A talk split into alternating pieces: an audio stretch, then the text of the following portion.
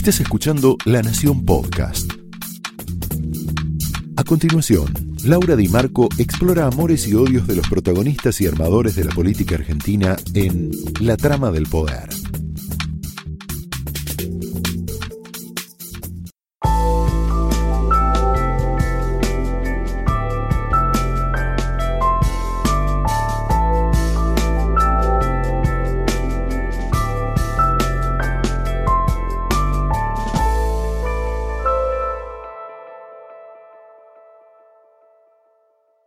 Hola, muy buenas noches, bienvenidos a la trama de esta noche, donde te invito a meternos en un tema totalmente desconocido para la mayoría de nosotros, un tema que, mm, que late, que existe, que se debate en las generaciones más jóvenes, que tiene que ver con un mundo que asoma y que se trata de la revolución del género, la diversidad de género y la diversidad sexual.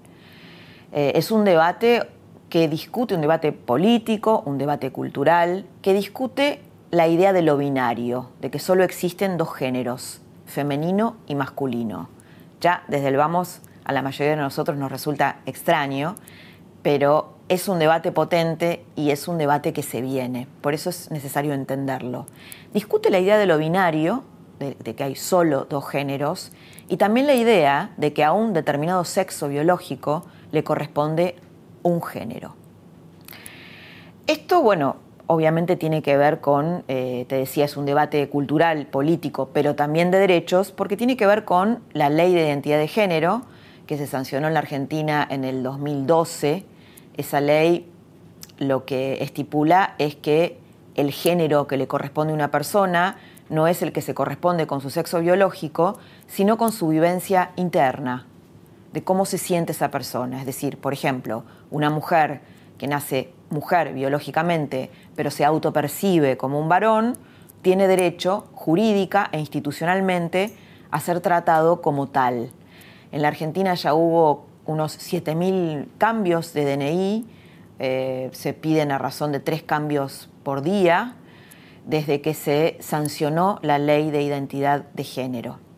Nos metemos en esta trama a través de una historia de vida, porque muchas veces las historias de vida, las biografías, que están surcadas por sentimientos y por emociones, son mucho más potentes para entender un concepto cultural, un concepto político, que un gran debate académico o teórico.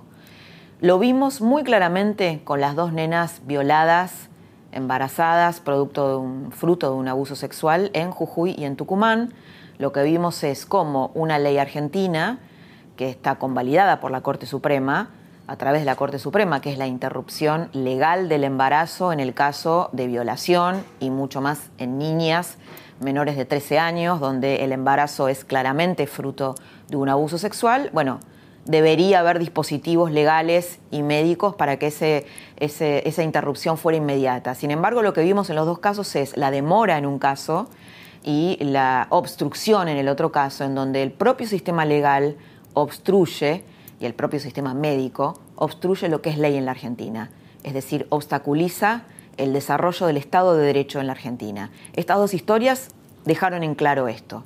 La que te vamos a contar ahora tiene que ver con un concepto que es de género fluido. Es el protagonista de, de esta noche que quiere ser nombrado en masculino, es un profesor de castellano y de latín, se llama Sasa Testa. Sasa es la combinación de Sabrina Santiago, se trata de alguien que nació con sexo biológico femenino y que luego tuvo percepciones de ser hombre y ser mujer, por eso es género fluido. Em, es profesor en, diversos establecimientos, diversas educaciones, eh, instituciones, donde va a contarte su experiencia ahí como profesor. Tiene una autobiografía en donde explica vivencialmente qué es esto de sentirse un poco varón y un poco mujer, de qué se trata, cómo llegó a incorporar a Santiago cuando parte de su vida fue Sabrina, cómo siente, qué le pasa, eh, las formas de discriminación que afrontó, de qué se trata este mundo nuevo, de nuevas identidades, de nuevas familias también. Y en realidad esto tal vez habría que enmarcarlo en un tema en un contexto más amplio ¿no? y más político, si durante el siglo XX la tensión era igualdad versus libertad, los socialismos supuestamente encarnaban el valor de la igualdad, digo supuestamente porque muchas veces esto no se concretó, pero como ideal eh, es así, y las democracias el valor de la libertad. Bueno, ahora se introduce un nuevo valor en el siglo XXI y es el de la diversidad y sobre todo el de la diversidad sexual. Asoma un mundo nuevo, asoman nuevos ciudadanos y te lo mostramos así.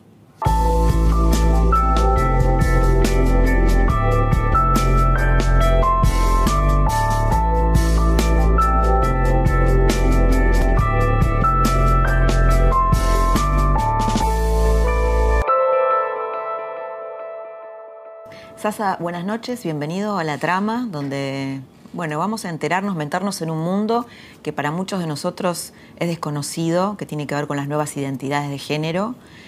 Y antes de, meternos por ahí más en detalles de tu vida, que, me gustaría que, nos contaras, me gustaría que nos explicaras vos en tus palabras qué es eh, el género fluido, de qué se trata. Eh, bueno, ¿qué tal? Primero, buenas noches. Buenas noches. gracias por la invitación.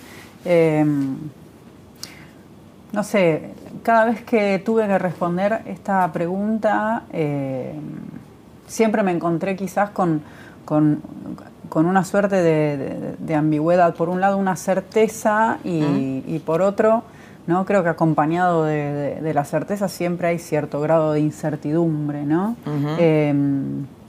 El género fluido me atrevería a decir que, que no es lo mismo que decir es esto, me atrevería a decir que eh, es, una, es una forma de vivenciar el género eh, en la cual eh, podés experimentar simultáneamente varias experiencias del género. en mi caso particular, yo sé que no soy ni totalmente varón ni totalmente mujer eh, y, en esa identidad eh, vivo y convivo. ¿Cuándo te diste cuenta de eso, que no sos ni totalmente varón ni totalmente mujer? Mira, yo creo que eso es, eh, es algo que, se sabe. Que se sabe. ¿Desde chico? Sí, Sí, nunca me sentí muy cómodo con el sexo género asignado al nacer. Eh, Vos naciste mujer. Eso dicen los papeles, eso dice el discurso y eso dicen los discursos de la biología. Sí. Eh, yo no, no, me atrevería a ser tan taxativo. Lo que sí me parece que es importante rescatar es que eh, las experiencias de género sí están eh, fuertemente atravesadas por una mirada que muchas veces tiende a cargar de prejuicios el cuerpo de la persona a la que está mirando, ¿no? En función de cómo la lee, ¿no?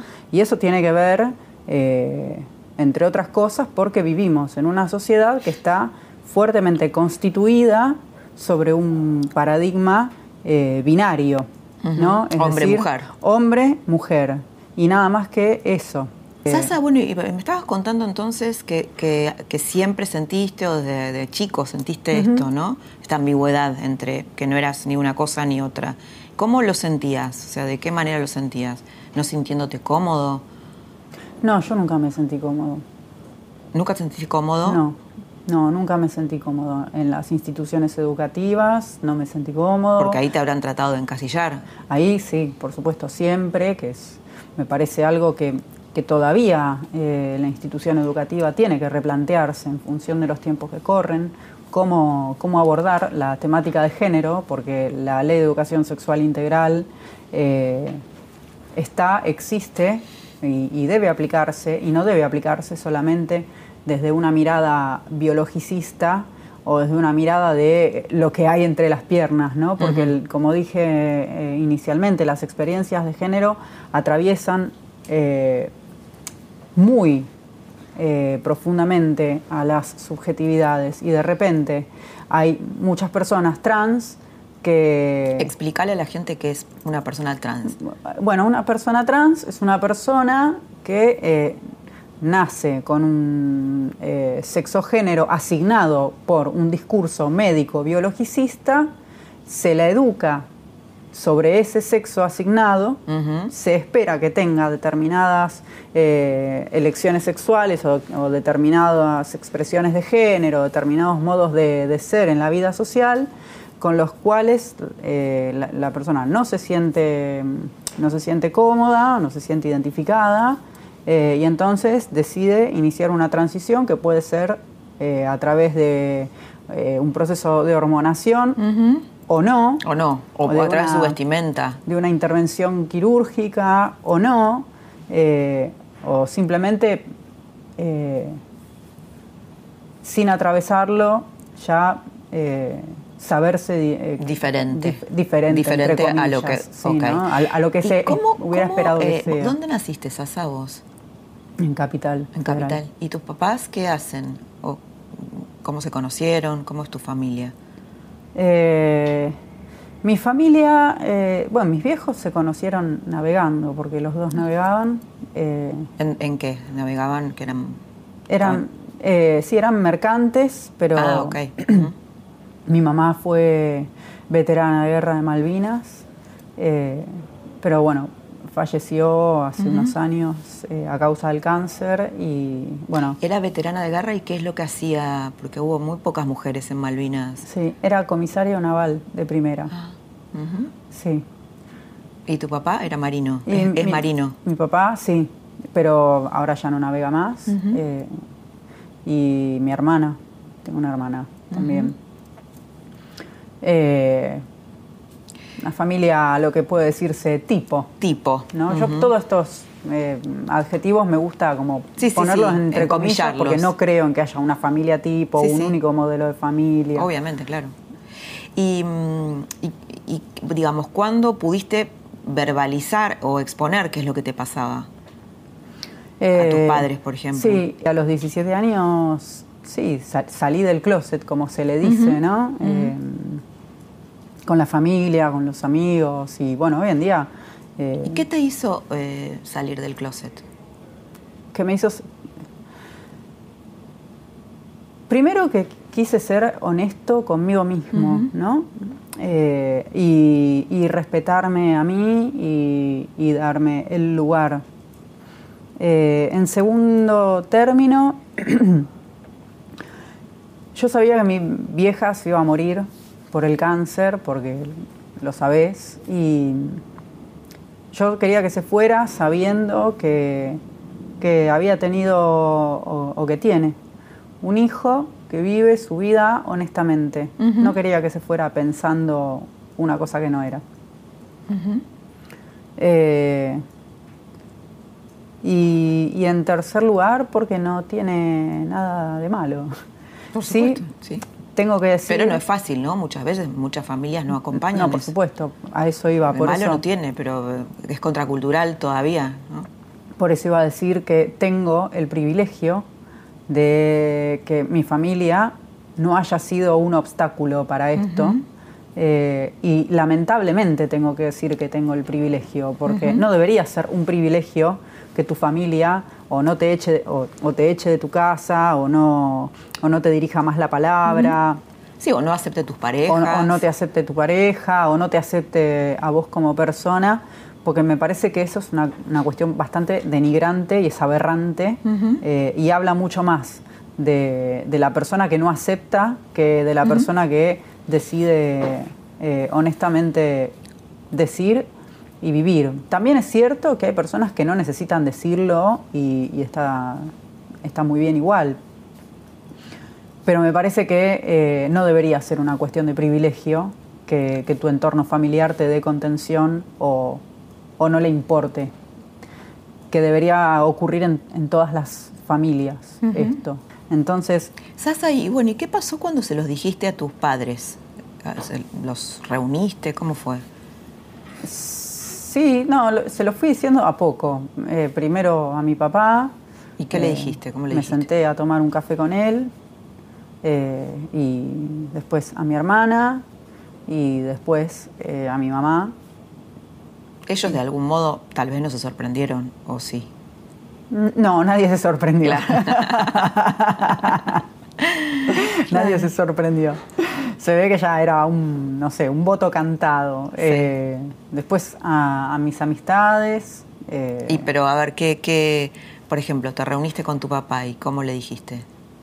No, me junté a tomar un café. Creo que él me, él me lo dijo a mí. ¿Qué te dijo? ¿Te acordás? Mm, no. Pero fue por ahí. Nos juntábamos, tomamos un café y nos sinceramos. Y eh, cuando les blanqueaste a tus amigos, les, dijiste, también te acompañaron y... Sí. ¿Sí? Sí, sí, ya era... Sí, bueno, ya, Era un voto cantado por todos lados. Eh, en la escuela también, en su momento. Bueno, hoy en día para mí eh, es, un dato ya menor. Mi identidad o mi, no sé, mi vida sexoafectiva, porque hoy para mí, con este recorrido, a esta edad y con todas las experiencias que he tenido, para mí decirlo o no ya es un dato menor. Bueno, pero porque eso ya te, digamos, te liberaste y te, te quitaste la careta, si querés, ¿no? Digo, hace muchos años, entonces eso te debe haber alivianado. O sea, fuiste honesto con vos. Sí, y además, como te dije, me parece que también esto de tener el, privilegio de haber sido contenido por los seres queridos eh, ayuda un montón. Hay personas para las cuales es muy importante decirlo y resaltarlo y está muy bien porque también en ese gesto de, decirlo hay una voluntad política, ¿no? De, decir yo existo, estoy eh, y quiero ser visible para tener una, entidad eh, política. Eh, sí, también me parece que hay otra manera de invisibilizar ¿no? las diversas identidades, que es, bueno, yo sé que sos de determinada manera, pero no me quiero enterar de tu vida privada, ¿no? Bueno, en el caso de tal vez algunos padres o Sí. ¿No? Sí, sí, ese discurso, lo que hagas o con quién. No me interesa. Sí, que puede ser muy bueno, porque, bueno, listo. Bueno, pareciera mejor que el rechazo. Sí, y también corre este riesgo, ¿no? De caer en la indiferencia. Y a mí me parece que, que en ningún caso la indiferencia eh, es buena, porque, mm, no sé, gran, grandes indiferencias han generado también grandes eh, grandes olvidos o, grandes invisibilizaciones, como por ejemplo eh, los transfemicidios o los travesticidios, ¿no? Que, no... Muertes de, gente trans y... O crímenes de, odio eh, o asesinatos de personas trans, eh, personas travestis, ¿no? Travesti trans. Sí, violencia en la calle también, ¿no? Claro, mucha violencia que la verdad es que se, habla muy poco del tema, ¿no? Entonces, digo, hasta dónde eh, esa indiferencia o ese, bueno, el, el laissez-faire, laissez-passer, ¿no? Puede llegar a ser eh, productiva. Me parece que, por el contrario, más que una indiferencia, lo que sí hay que remarcar es la diferencia, pero, pero positivamente, ¿no? no negativamente, como aquello que lo que es diferente es lo otro y por lo tanto lo rechazo, sino como, bueno, vivimos en una sociedad que es diferente. No seamos indiferentes a esa, a esa diferencia. ¿Y el costo de ser deshonesto, de ser clandestino para, para con uno mismo, es muy alto? Mm, no. me refiero a vos porque no lo viviste, pero seguramente debes eh, convivir con mucha gente que, no cuenta, que no habla. Mm, no, actualmente conozco mucha gente que sí lo habla o que se visibiliza, por suerte, eh, pero, pero sí estimo que, debe de ser, que debe de ser muy alto. Digo, porque es muy, es muy doloroso mentir y, tener que estar ocultándose como, aparte, como si lo que uno estuviera haciendo, no sé, fuese realmente condenable y no lo es. Hay personas para las cuales eh, en un documento se les está jugando la vida. Entonces, que haya una ley que avale. ¿Por qué se les está jugando la vida? Y porque es muy difícil eh, vivir y que, no sé, vas al médico, ¿no? Te pongo un ejemplo sencillo. Vas al médico para hacerte atender con X especialista y a vos te llaman por tu nombre del DNI y vos no te sentís. o, sabés que es, ese nombre no sos vos y que esa letra que dice que es un sexo no es tu letra o no sos vos. Y es muy difícil porque también genera que la otra persona no pueda, o sea, no, te leen como, como vos eh, querés ser leído o como, o, como lo que sos.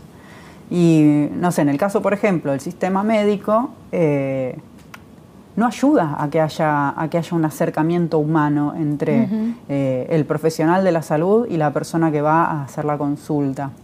¿no? Por eso también, afortunadamente, hay ciertas eh, ciertos sectores de la medicina que hoy en día se lo están planteando.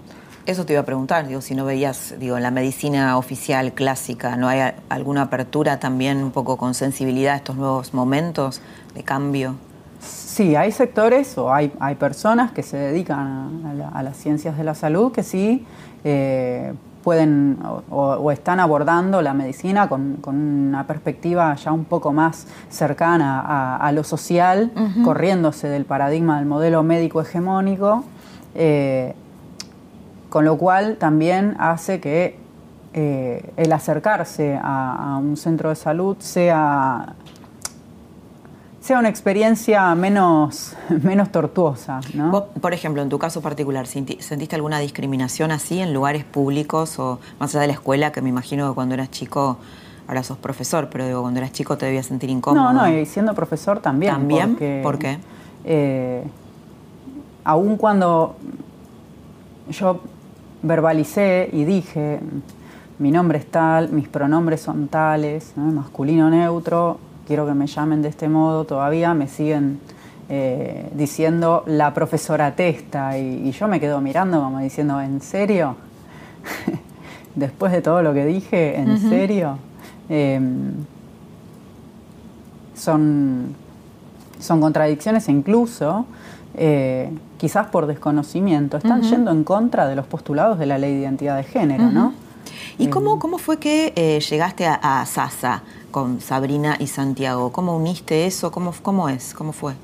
Eh, me, bueno, Sasa me decían en la secundaria eh, y después dije, bueno, está bien, porque Sasa no, tiene género. Uno cuando dice Sasa no puede saber si le está hablando a un hombre o a una mujer, porque no tiene marcación de género posible y, son casualmente las dos eh, vocales consonantes de, los nombres que yo decido tener. Sabrina es tu nombre, eh, el nombre que te han puesto, digamos. ¿Y Santiago? Es mi nombre, el nombre que yo me puse. El nombre que vos elegiste. Sí. ¿Y eso cuando, Sasa, o sea, con, con, la combinación de Sabrina y Santiago, cuándo lo definiste?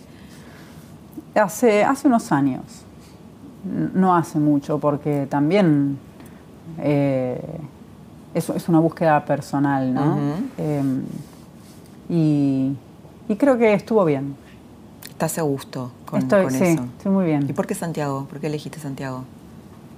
Eh, esa, es una pregunta eh, que todavía no, la, no sé si yo lo elegí o el nombre vino. Ciertamente sí puedo decir que cuando me imaginaba eh, un, hijo, lo imaginaba con determinadas eh, características y sabía que se iba a llamar Santiago. Y un día dije, che, pero en realidad no estoy hablando de, un hijo, estoy hablando de mí. Dije, ah, ahora entendí. Bueno, y, ahí empezó o ahí en realidad, no sé, nació o apareció o se visibilizó. ¿Y te gustaría tener hijos? Sí.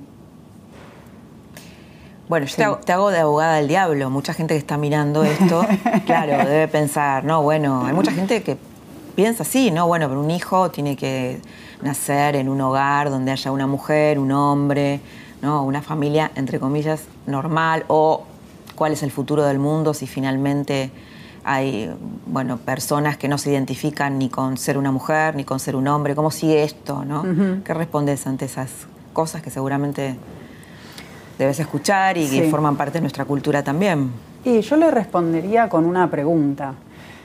¿Cuál crees que es ahora el futuro del mundo en, un, en una coyuntura donde personas que se dicen heterosexuales nos están matando todos los días, eh, y no solo acá, sino en todas las partes del mundo?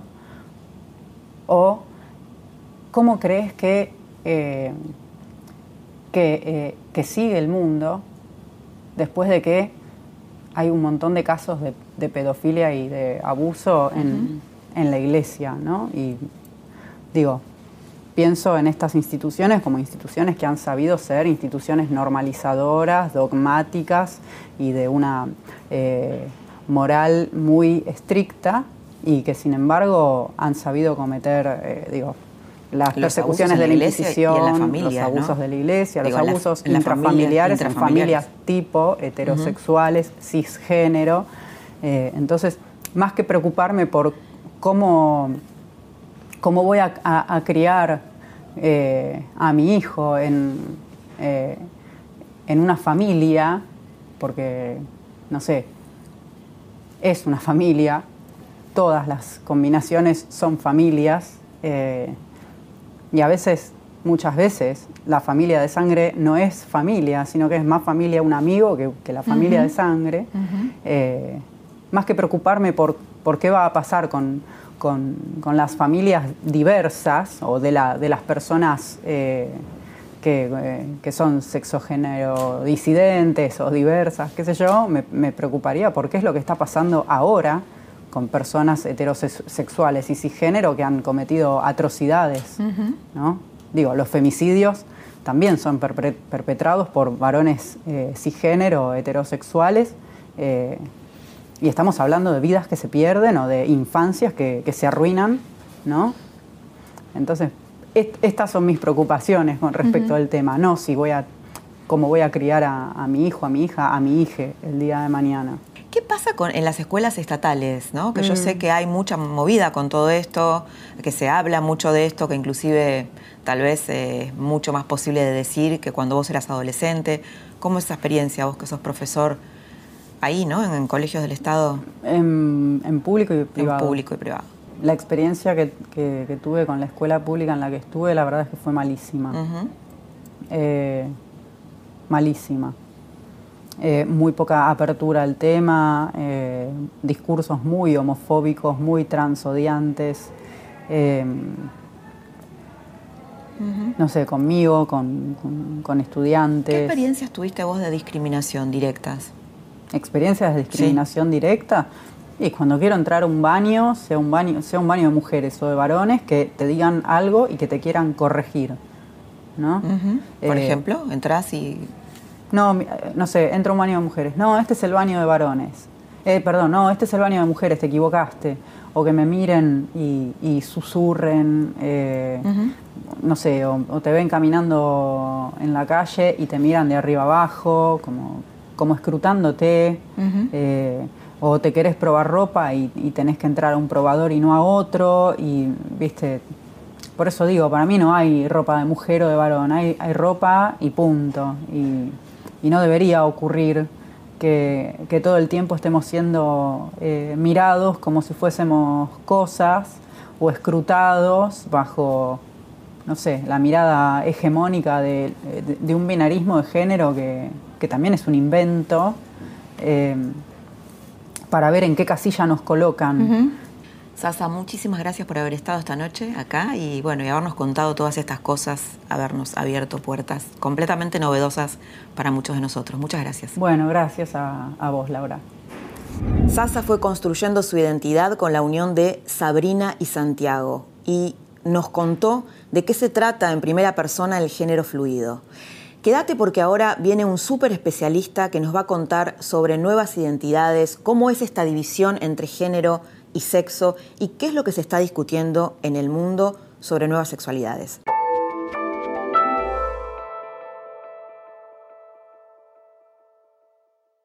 la gran revolución de género que pone en discusión que solo existen algo binario masculino o femenino, tiene una traducción política, una traducción jurídica. Por ejemplo, el mes que viene en la provincia de Neuquén se va a otorgar subsidios a personas trans mayores de 40 años que estén en situación de vulnerabilidad, porque también como estos casos se empiezan a visibilizar, hay mucha discriminación en el plano laboral, en el plano económico, en el plano educativo. Está todo el tema de los chicos que empiezan a percibirse que están dentro de un cuerpo que no lo sienten en relación con su propia sexualidad y se definen eh, y nacieron como varones y se sienten nenas o viceversa. Toda esta problemática que se está discutiendo es un tema también educativo, un tema, un tema que empieza a, pegar fuerte en los colegios. Para hablar de todo esto, vamos a charlar un largo rato con el doctor Adrián Helien, es un sexólogo, tiene más de 30 años de sexólogo y hace unos años está al frente de un grupo en el Hospital Durán, de un grupo de atención a personas trans. Doctor Helien, bienvenido a la trama de esta noche. Eh, bueno, 33 años de sexólogo y hace unos años que te estás dedicando a el tema eh, de las personas transgénero. ¿Qué es? Hoy, hoy hablamos del género fluido y queremos entender un poquito más de este nuevo diccionario, de este nuevo lenguaje que muchos conocemos, títulos, pero no, nos, eh, no, no conocemos eh, exactamente de qué se está tratando este debate de las personas transgénero. ¿Qué son? ¿Qué es el sexo el género fluido? Bueno, primero gracias por la presentación. Em, habría que aclarar probablemente qué es sexo y qué es género. Empecemos por ahí, si querés, para empezar a entender algunas cosas que tienen que ver con esto que hoy aparece como un título y que probablemente sea algo novedoso. En realidad no lo es, porque sexo tiene que ver con la parte biológica, es decir, con, nuestros, con nuestra biología y básicamente el género es una construcción que tiene que ver con cómo nosotros nos percibimos subjetivamente y socialmente. Eh, estos dos conceptos en algún momento quedaron fusionados, sexo y género, a partir de que vos nacés eh, con un cuerpo, se te asignó un género. Es decir, había un binario que quiere decir es otra construcción, es otro dogma que damos por sentado, que esto es así, que hay un mundo de rosa, un mundo del celeste, varones y mujeres. Y que todo estaba... Y que hay solo dos posibilidades, ¿no? Hay solo dos posibilidades. pensando que eso era así. Y básicamente atadas estas dos posibilidades a la biología y sobre todo, bueno, cuando naces, de acuerdo a tus genitales, te van a asignar rosa o celeste, varón, mujer. Y esta ficción, yo digo ficción porque es un constructo, es un invento, se rompió se rompió a partir de que las personas que metíamos en estos dos cajones no entraban. La realidad es esa. Eh, las personas empezaron a percibirse de manera diferente, a sentir de manera diferente que estos mundos del rosa y el celeste, de este binario, y empezaron a romper estas categorías. Entonces, esto que tiene que ver con la autopercepción no alcanza estas categorías de varón y de mujer para definirnos. Hay personas que no se sienten ni varones ni mujeres. o que se sienten alternativamente varones y mujeres. O que pueden fluir alternativamente en estas categorías o directamente no quieren ser encasilladas. No quiero, no quiero ningún género, no me representan ninguna de estas dos categorías. Entonces, esto empieza eh, para mí a, deconstruir, a desarmar, eh, si querés, siglos de concepciones acerca de lo que es ser varón, qué es ser mujer. Sí, además que la única unión posible parecía de un varón con una mujer, ¿no? Heterosexual, cuando en realidad hay un montón de otras elecciones y combinaciones y son todas válidas, ¿no? Claro, lo que vos decís es, es interesante. Este binario, si eh, te asignaban varón o mujer, básicamente también te asignaba que te debías, deberías o debías ser heterosexual. Mm. Entonces, varón o mujer y heterosexual eran las categorías que de alguna manera reinaron como normales. Mm. Hoy eso estalló, hoy eso cambió, hoy eso eh, se está redefiniendo constantemente porque las personas reclaman espacios de libertad. Yo, el género hoy es un espacio de libertad, es la revolución más importante que estamos viviendo. Y más allá de la tecnológica, las personas están deconstruyendo todo esto. No hay una sola forma de ser varón, mujer, cis o hetero. Hablo de cis o trans, perdón. Cis quiere decir que yo estoy de acuerdo, a mí me asignaron varón y yo estoy de acuerdo con esta categoría. Me percibo como varón. Me percibo, me autopercibo como varón, eso es cis. Y trans son las personas que de alguna manera las asignaron de acuerdo a su biología, varón o mujer, y no están de acuerdo con esa, no se autoperciben de acuerdo a cómo los asignaron con el nacimiento o con esa biología. Es decir, a ver, puedo nacer en el cuerpo de un varón y autopercibirme como una mujer. Perfecto. Eso es una persona trans. Sí, y sos mujer. Sí, lo que va a definir y que cambió la historia mm. es que antes definía la biología. Vos querías definir a una persona, ibas a sus genitales o le pedías un estudio cromosómico. Hoy, si queremos de, hablar de identidad, yo te tengo que preguntar a vos quién sos vos y vos te autodefinís y yo básicamente de ahí voy a entender y voy a aceptar esa definición de identidad. Mm. Hoy la ciencia acepta y también nuestra ley, que es ejemplo y modelo en el mundo, valida la autopercepción. Hablas de, la identidad, la ley de identidad de género. La ley de identidad que desde 2012 rige eh, lo que es identidad legalmente en este país y es modelo en el mundo. Adrián, ¿cómo es un chico eh, trans, un chico que empieza a sentir que está en un cuerpo equivocado? ¿Qué, síntomas tiene? Qué, eh, ¿Cómo se revela eso? Bueno, básicamente em, vamos de vuelta al tema eh, de cómo te asignaron o cómo te definieron. Es entonces un varón que biológicamente es varón y que se percibe como nena, por ejemplo. Eh, aclaro que em, realmente hay otras posibilidades aparte de varón, estamos hablando de género neutro, de otros géneros, de agénero, de bigénero, de género fluido, escuchando a las personas como se autodefinen. Pero supongamos, ¿Género neutro? ¿Qué sería? Que, neutro quiere decir que yo no me defino ni varón ni mujer porque no me representan. Y no quiero, y eso es muy reciente, pero legalmente ya hubo una situación de una persona que definió, este, se definió neutro y le aceptaron básicamente no, no consignar el género en su DNI.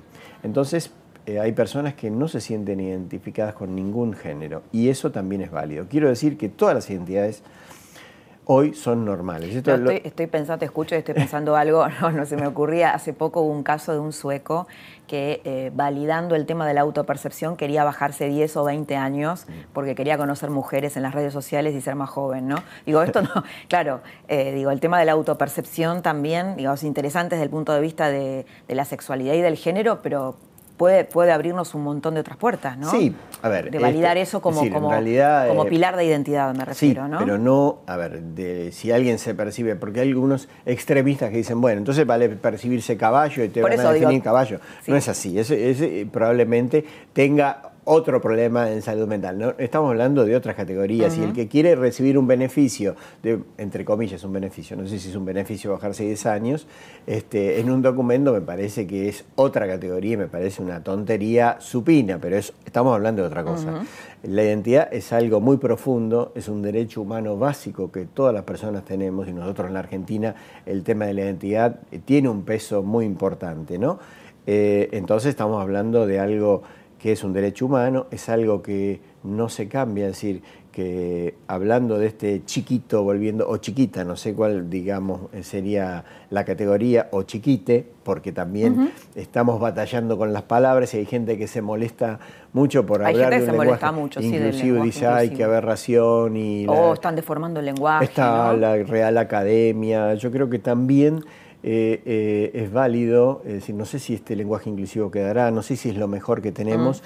pero este lenguaje está, inclusive está denunciando algo que realmente el lenguaje oculta, tapa, disimula, que tiene que ver también con otra lucha, que se une también con las luchas eh, feministas y que se une con de alguna manera una lucha contra el patriarcado, porque de alguna manera también estamos deconstruyendo estos de categorías, porque también estamos hablando de política, ¿no? Porque en un momento esta categoría de varón patriarcal que definía de una manera superior y eh, sobre el género femenino y estamos hablando privilegiados y personajes digamos y ciudadanas de segunda no claro estamos sacudiendo toda la estructura social y política, porque eh, es, el lema que me, gusta decir, que lo personal es político, es realmente político, estamos hablando de temas políticos, de, cambios profundos sociales que de alguna manera están tendiendo a ampliar la libertad de las personas, son espacios de libertad, como dije, de lucha por la equidad y que ¿Y ¿Por qué crees que se dan ahora? Este, ¿Por qué esta revolución del género en un sentido amplio? Eh, creo que esto, bueno, por un lado siempre existió, pero creo que hay un punto donde las pero personas... Pero ahora estalló, ¿no? siempre existió y además siempre fue un trabajo que se hizo más en la academia, en círculos más chiquitos, más, este, más políticos. Y ahora ¿no? Se habla de la revolución de las hijas en el tema género, bueno, todo el tema de, de, las personas trans que se está debatiendo, nosotros estamos haciendo un programa sobre eso. ¿Por qué ahora? Mm, la verdad que no tengo mucha percepción y lo interesante es que es un tema global en, el mundo donde está yo. En Occidente. Y creo que en Occidente por lo menos no tengo mucha idea de, Oriente, aunque bueno, hay algunas cosas de cambio, por supuesto también eh, en Oriente. Creo que hay un punto donde las personas em, empezaron a, a no tolerar algunas cosas y a poder expresarlas. Y eh, probablemente esto de la tecnología, probablemente las redes, probablemente algo que empezó a, abrir micromundos y, personas que empezaron a protestar. Yo creo que la ley de identidad de género la debemos a, los activistas, las activistas, les activistas que presionaron y de alguna manera no toleraron más esta situación de opresión y de ser excluidos, porque hay una cosa, ya que hablamos de política, si vos no entrabas en la categoría de varón y mujer cis normativo, eras excluido, no tenías derecho a la identidad, no tenías derecho a tener un documento, no tenías derecho sobre tu cuerpo, tenías que hacer un juicio al Estado para que te autoricen a intervenir tu cuerpo. inclusive vos hablas en un artículo sobre que la ciencia se equivocó con respecto a patologizar a personas que no encajaban en varón o mujer, ¿no? Totalmente, creo que eh, yo puse... Porque digo, nosotros tomamos la ciencia como el parámetro más objetivo de poder hacer una aprehensión de la realidad, pero la ciencia también, en la ciencia también hay política. Totalmente.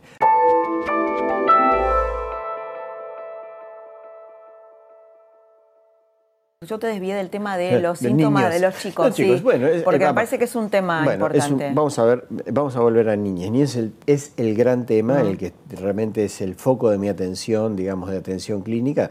Quiero mencionar que estoy trabajando en el Hospital Durán y que tenemos un grupo de atención a personas transgénero que eh, empezó siendo de adultos, pero en un momento empezamos a atender, eh, la primera consulta fue descendiendo en edad, hasta que bajó debajo de los 18 años, armamos un grupo de atención a personas transgénero, la, la parte de niñez y adolescencia. Entonces, ¿cómo es un niño? Un niño, una niña, un niñe es alguien que no se siente representado por el sexo asignado al nacimiento. Es decir, es un varón biológico para que la gente entienda que se siente mujer, que se percibe mujer, que tiene elecciones que tienen que ver con lo femenino, pero no lo hace como un capricho, no lo hace como un antojo, no lo hace eh, como podríamos pensar eh, de manera, si querés, este, yo diría que no puede vivir de otra manera. Entonces, algo que se le impone, ¿no? Algo que está en su interior y que no puede ser de otra manera. Eh, eh, una anécdota pequeña es, le pregunté a una chiquita trans, eh, seis años, em, en una entrevista muy linda, le pregunté, em, ¿por qué ahora vos decidís vivir voy a inventar el nombre para mm. como María, porque sentí que era el momento de vivir como yo sentía. Y yo le dije, seis años, ¿no? Seis, años. seis años. ¡Wow! ¡Qué claridad! Era el momento de vivir como yo sentía. ¿Y qué es lo que sentías? Y sentía vivir como una nena. Cuando yo vivía como nene, era infeliz. No podía jugar, porque los juguetes que me ponían no me gustaban. No me gusta jugar a la pelota, a mí me gusta jugar con las muñecas. Me dije, ¿querés que te las muestre? Y sacó todas sus LOL, creo que se llaman y sacó una colección de muñecas. Y me dice, y esto es lo que me hace feliz, jugar como yo quiero.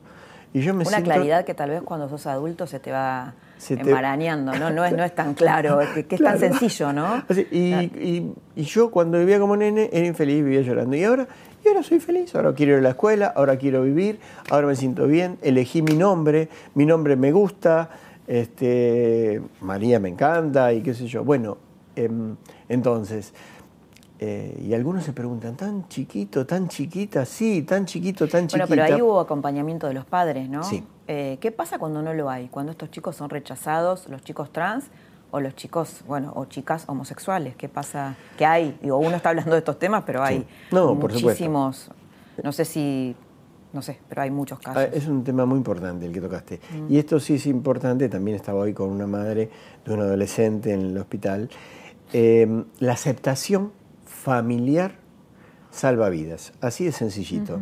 este, mm, la realidad es que una familia que no acepta a su hijo eh, homosexual, lesbiana, transgénero, aumenta el riesgo de suicidio de este chiquito, chiquito, chiquite, ocho veces. Esto está, realmente esto, esto es, es, muy fuerte, aumenta seis veces el riesgo de que padezcan depresión. Es decir, que todos necesitamos que nos acepten, todos necesitamos integrarnos y una red de sostén. Pero cuando sos chiquito, chiquita o chiquite, mucho más, realmente. Si la persona que te tiene que proteger te niega, no te acepta, o mucho peor, te castiga, porque muchos chicos son castigados, muchos chicos son expulsados de los hogares eh, tempranamente, creo que sí, realmente estás muy en Bueno, hay otra manera que es no enterarse de la vida sexual o de la vida amorosa, de, ¿no? ya con hijos adultos, de esos hijos, ¿no? Claro. sí, o puedo negarlo, pero a ver, cuando sos chico, sí, cuando uno es adulto. muchas familias actúan así, ¿no? Bueno, no me entero, no. No quiero saber. No quiero saber, no quiero conocer tu pareja. Claro. Pero evidentemente hay una parte, si querés, social, este, que no la ves eh, cuando sos cis. La realidad es que ser cisexual es un gran privilegio. Si yo soy cisexual no tengo que demostrar nada. Y te puedo presentar a, yo soy hétero, tú te puedes presentar a mi novia, y etcétera, etcétera. Pero si sos eh, entras en el mundo diverso, quizá o siendo minoría, no es lo mismo para algunas familias. Por suerte creo que esto está cambiando, ¿no? Pero la realidad es que eh, quiero dejar claro que cualquier orientación es perfectamente normal y cualquier identidad de género, sea cual fuere, varón, mujer o fuera del binario, son perfectamente normales. Entonces, creo que esto va a cambiar la perspectiva de poder integrar mejor a las personas trans. Nos falta mucho, creo que empezamos. En el, en el plano laboral, ¿no? Supongo que debe haber ahí una discriminación para las personas trans mucho más que tal vez para, las personas homosexuales, ¿no? Totalmente, creo que se discrimina, si querés, por apariencia en general, ¿no? Tenés que dar la Barbie o el Ken, digamos, la eh, buena presencia, entre comillas, y eso está basado en esos cuerpos que deberían ser de una manera o entrar en una horma perfecta de varón y mujer binario, digamos. Las personas transgénero probablemente tengan otros cuerpos, algunas lo modifican, otros no, eso hay que saberlo también, algunas hacen tratamientos hormonales para modificarlo, otros no, otras no, pero realmente creo que la ley de cupo laboral trans es una ley que debería cumplirse, está, a veces no está eh, en vigencia o no se respeta, pero creo que sí este, la inclusión de las personas trans incluye el aspecto laboral. Ahora, Adrián, estoy pensando, bueno, quienes nos están mirando seguramente se ven a hacer muchísimas preguntas porque esto es un tema realmente novedoso. Y preguntas, voy a tratar de traducirte porque conozco, digamos, qué pueden estar pensando y es, bueno, a ver, ¿qué va a pasar entonces con la familia como la conocemos? Esto también te abre cosas de, bueno, de poliamor o de otras uniones familiares, o qué pasa con los hijos eh, que, puede tener una persona trans, cómo, digamos, se tramita eso, qué va a ser del mundo en algún punto, ¿no? Como lo conocimos. ¿Se transforma este mundo? ¿Se transforma la familia con, respecto a cómo la conocimos? Sí, yo creo que se está transformando y es cierto que este, también es un hecho político, digamos, ¿no? Este, eh, esto existe, creo que la realidad es que podemos hablarlo cada vez más y es una realidad de un mundo cambiante, porque nosotros los seres humanos somos realmente cambiantes, estamos, claro, somos los únicos, si querés, del reino animal que somos los menos este, naturales, es decir, no, no nos queda nada natural, realmente hay naturaleza y nosotros la transformamos, entonces el discurso de que esto no es natural, eh, realmente los seres humanos no somos naturales y hemos actuado en contra a favor de la naturaleza y, podemos meternos en temas, no sé, desde el cambio climático en adelante, pero seguimos deconstruyendo y cambiando y cambiando. Yo creo que la sociedad está cambiando, las formas vinculares están cambiando y estamos pudiendo hablar de esto. Eh, sí es cierto que hay ciertos movimientos conservadores que no, no les gusta nada este tema, Pero la realidad Bueno, hay siete países en el mundo que tienen pena de muerte para la homosexualidad, aún hoy. Es así, es así. Y es, eso, donde lo personal se transformó en político o donde el Estado se te mete en la cama. La realidad es que no debería, es un tema particular y de cada persona, pero en ciertos estados es realmente así. Eh, eh, ser gay eh, tiene pena de muerte, es decir, ser homosexual te puede costar la vida. Salir del armario no es lo mismo en Argentina que en los países árabes que tienen pena de muerte, en algunos países también de África. Bueno, no recuerdo exactamente, pero este, ahí aún coexiste hoy el matrimonio igualitario, que la Argentina fue pionera en Latinoamérica, con pena de muerte. Así que está cambiando. Para, cerrar, porque vos hablaste muchas veces de, bueno, de, política, de micropolítica o de una cuestión cultural, de diversidad. ¿Es finalmente, como dicen algunos activistas, la, heterosexualidad? ¿Es una construcción cultural o, o tiene bases biológicas? ¿Está construido? ¿Lo elegimos? Mm, a ver, dos cosas. Es interesante esta pregunta porque no sabemos. el que se arrogue el saber está mintiendo. No sabemos ni cómo se conforma la identidad, ni cómo este, se conforman ciertas eh, orientaciones. Lo que sí sabemos que es normal y que eso básicamente tiene que ver con una posibilidad personal de cada uno. Por supuesto que hay factores biológicos, hay factores sociales y culturales y de crianza. ¿En qué, y qué, en qué proporción? Eh, no sabemos. Y realmente es uno lo, siente de muy chiquito, ¿no? Como lo que vos mencionabas de esta nena de seis años. En general se eh, conforma a edades tempranas. Eh, algunos teorizan que el núcleo de identidad de género es a partir de que tenemos el poder de hablar, digamos, ahí acerca de esto estaría como el núcleo. Eh, pero bueno, cómo se va eh, desarrollando o consolidando. Antes pensábamos quizá en la identidad como algo más sólido, como algo más de estructura, y hoy es mucho más fluido. Esto también es importante que te hablar de género fluido. Hay gente que eh, puede variar respecto a esta autopercepción en la identidad, hay gente que puede variar en su orientación, y tal vez ahora mucho más que hay más permisos culturales, ¿no? Claro, porque antes tenían que entrar en ese casillero y muchas personas se obligaban a entrar en ese casillero. Si nací varón, tengo que ser varón, si no estoy loco de alguna manera. Y es decir, si soy varón y, me gusta otro varón. No, eh, algunas personas, bueno, lo niegan, lo ocultan, eh, pero realmente... Se habla también de la heterosexualidad flexible, ¿no? Sí. Esto de que vos sos heterosexual, pero podés tener sexualidad con personas de tu, de tu mismo género algunas veces. Totalmente. Y hay que preguntarle a la persona cómo se siente mejor identificada y te va a decir que realmente, en este caso, podría ser un heterosexual flexible, que de vez en cuando tiene una relación que no lo definiría como homosexual. Y esto es otro cambio también importante. Empezar a valorar la autodefinición de las personas. Realmente creo que esta revolución del género nos toca a todos y está empezando a... Para mi gusto creo que esto es eh, realmente importante em, porque los diversos somos todos, porque en un punto hablamos de los otros, realmente, y los diversos y las personas que tenemos identidad somos todas, eh, ojalá este mundo nos amplíe las posibilidades de, expresarnos como seres humanos y nos amplíe la posibilidad de desarrollarnos como personas. Creo que eso es lo más importante equidad, eh, sea el género que sea, o a género o bigénero o varón o mujer, y las orientaciones que nos permitan expresarnos, que alguien nos conmueva, que nos podamos enamorar sin culpa, sin esas eh, situaciones de castigo que socialmente... Sin miedo, ¿no? Sin miedo. Expresar la sexualidad sin miedo. bueno, una clase, hemos tenido una clase magistral de, de género, de diversos géneros, sexualidades y todos estos temas apasionantes. Muchas gracias, Adrián, por haber estado esta noche con nosotros. No, gracias a vos, Laura. Desde que se promulgó la ley de identidad de género en el 2012, casi 7.000 personas pidieron un cambio en su documento de identidad en función de que su autopercepción no coincidía con su sexo biológico, se percibían de otra manera.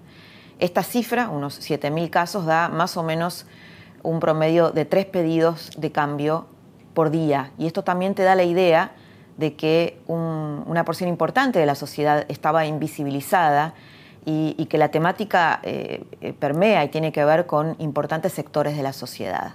Hasta aquí la trama de la diversidad sexual, de la diversidad de género, todo ese mundo nuevo que se abre. Te espero la próxima semana para seguir develando otras tramas que te hagan pensar la Argentina.